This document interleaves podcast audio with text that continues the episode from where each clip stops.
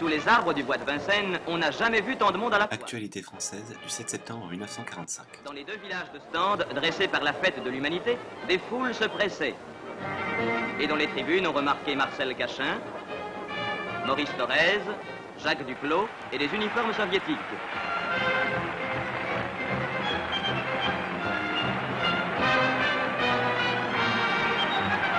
Foule en fête, des centaines de milliers de Parisiens se trouvaient rassemblés.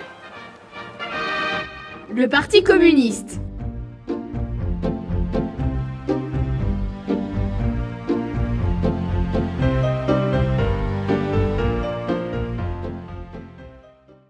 Le Parti communiste. Le Parti communiste français, PCF, est un parti politique français de gauche fondé en 1920 au Congrès de Tours lors de la scission de la SFIO.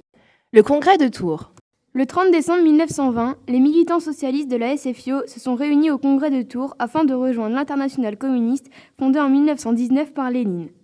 Le Parti communiste français, alors appelé Section française de l'Internationale communiste, SFIC, accepte donc les conditions de lycée. La SFIO se proclame bolchevique et révolutionnaire, mais refuse de voter les conditions formulées par la Troisième Internationale. Elle construit donc un parti révolutionnaire utilisant des moyens légaux, élection par le vote, et aussi un appareil clandestin qui utiliserait des méthodes illégales, prise du pouvoir par la violence.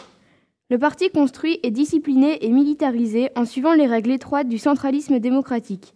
Les minoritaires doivent suivre la ligne décidée majoritairement et il leur est interdit de s'organiser pour défendre leurs tendances. Discours de Léon Blum à la fin du congrès. Quel sera le nouveau parti que vous voulez créer? Au lieu de la volonté populaire se formant à la base et remontant de degré en degré, c'est au sommet un comité directeur de qui tout doit dépendre. C'est une sorte de commandement militaire formulé d'en haut et se transmettant de grade en grade jusqu'au simple militant, jusqu'aux simples sections.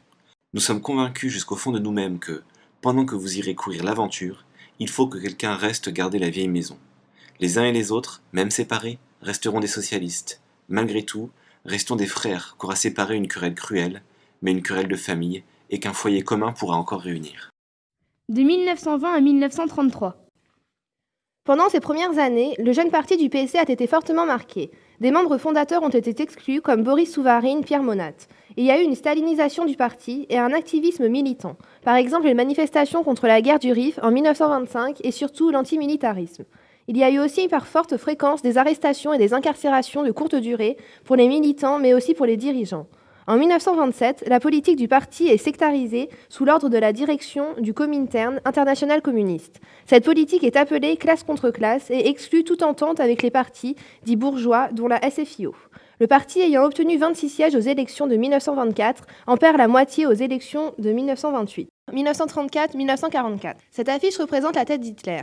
Il a la moustache en forme d'aigle impérial allemand et deux croix gammées dans les yeux. Il tient un couteau entre ses dents dont le manche est orné des emblèmes de ligue. Tout à gauche, il y a l'emblème des croix de feu qui représente une tête de mort sur une croix.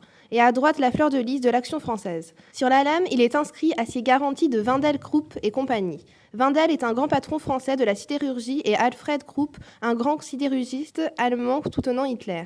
Affiche de Cabrol, 1936. Cette affiche est représentative de la période qui précède le Front populaire lorsque le PCF abandonne la ligne classe contre classe au profit d'une union avec le reste de la gauche dans une optique antifasciste. En septembre 1939, Daladier impose la mise hors la loi du PC après la signature du pacte germano-soviétique. Cet acte est suivi d'une scission au sein du parti, des élus du parti et d'une période de clandestinité.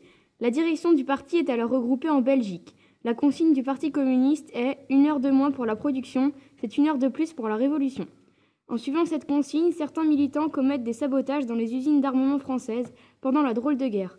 La clandestinité est interrompue pendant l'été 1940 pour obtenir l'autorisation de faire reparaître l'humanité aux autorités allemandes. Elle se prolongea jusqu'à la libération en été 1944. Actualité française, 1941. Lorsque nous sommes arrivés au début de l'après-midi, mes chers auditeurs, dans cette grande caserne des environs de Paris, nous étions loin de nous douter des événements qui allaient marquer la fin de cette journée. Mais la gravité du geste accompli par le meurtrier ne devait-il pas souligner, hélas, de façon tragique, l'importance même qu'attachent l'étranger, le communisme, les éléments troubles du pays à la solde des agents étrangers, à la constitution de cette légion des volontaires français contre le bolchevisme?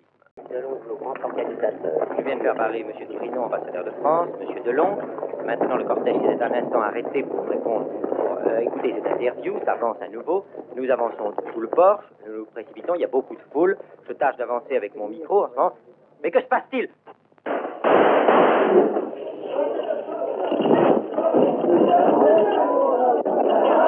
Monsieur, un attentat. Il y avoir un attentat. Un homme avec un revolver vient de tirer sur, sur Laval. Mes chers il vient de se passer une chose terrible. Un homme se trouvait à l'angle du portail, dehors, là, et a attendu le moment précis où le cortège officiel sortait et a, a tiré un coup de revolver, cinq coups de revolver. Vous les avez sans doute entendus dans le dos absolument de M. Laval et de M. Déa qui venaient de franchir le seuil. Un peu de calme se, ré- se rétablit maintenant. Les volontaires sont, sont- sont unanimes à dire que ce n'est pas un des leurs, c'est un assassin, un communiste, certainement à la solde de l'étranger, qui s'est glissé là pour accomplir son forfait. Mes chers auditeurs, nous allons quitter la caserne après ce drame. Lorsque les troupes d'Hitler envahissent l'URSS en juin 1941, les organisations rattachées au mouvement communiste attirent un nombre important d'hommes et de femmes qui veulent participer à la lutte contre l'occupant. En 1943, le Comintern est dissous et le Parti communiste est alors appelé PCF. L'après-guerre, 1944-1970. À la Libération, le PCF est devenu l'une des principales forces politiques françaises. Il obtient 29% des suffrages. Entre 1944 et 1947, les ministres communistes participent à différents gouvernements. Sur la place de la République, une foule recueillie honore la mémoire des députés et conseillers municipaux communistes de Paris, fusillés par les Allemands. Actualité française, 9 novembre 1945. Un lent cortège monte jusqu'au Père-Lachaise, où les corps reposeront au pied du mur des fédérés.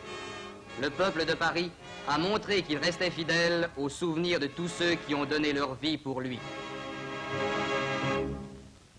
Les communistes français retournent dans une opposition que l'on appelle ghetto en 1947, car les dix années qui suivirent, le PCF fut le seul parti qui resta à l'écart du pouvoir.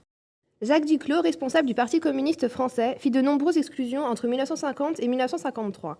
En 1953, à la mort de Staline, les dirigeants français renaclent à s'engager à la suite du Parti soviétique dans la dénonciation des crimes de Staline.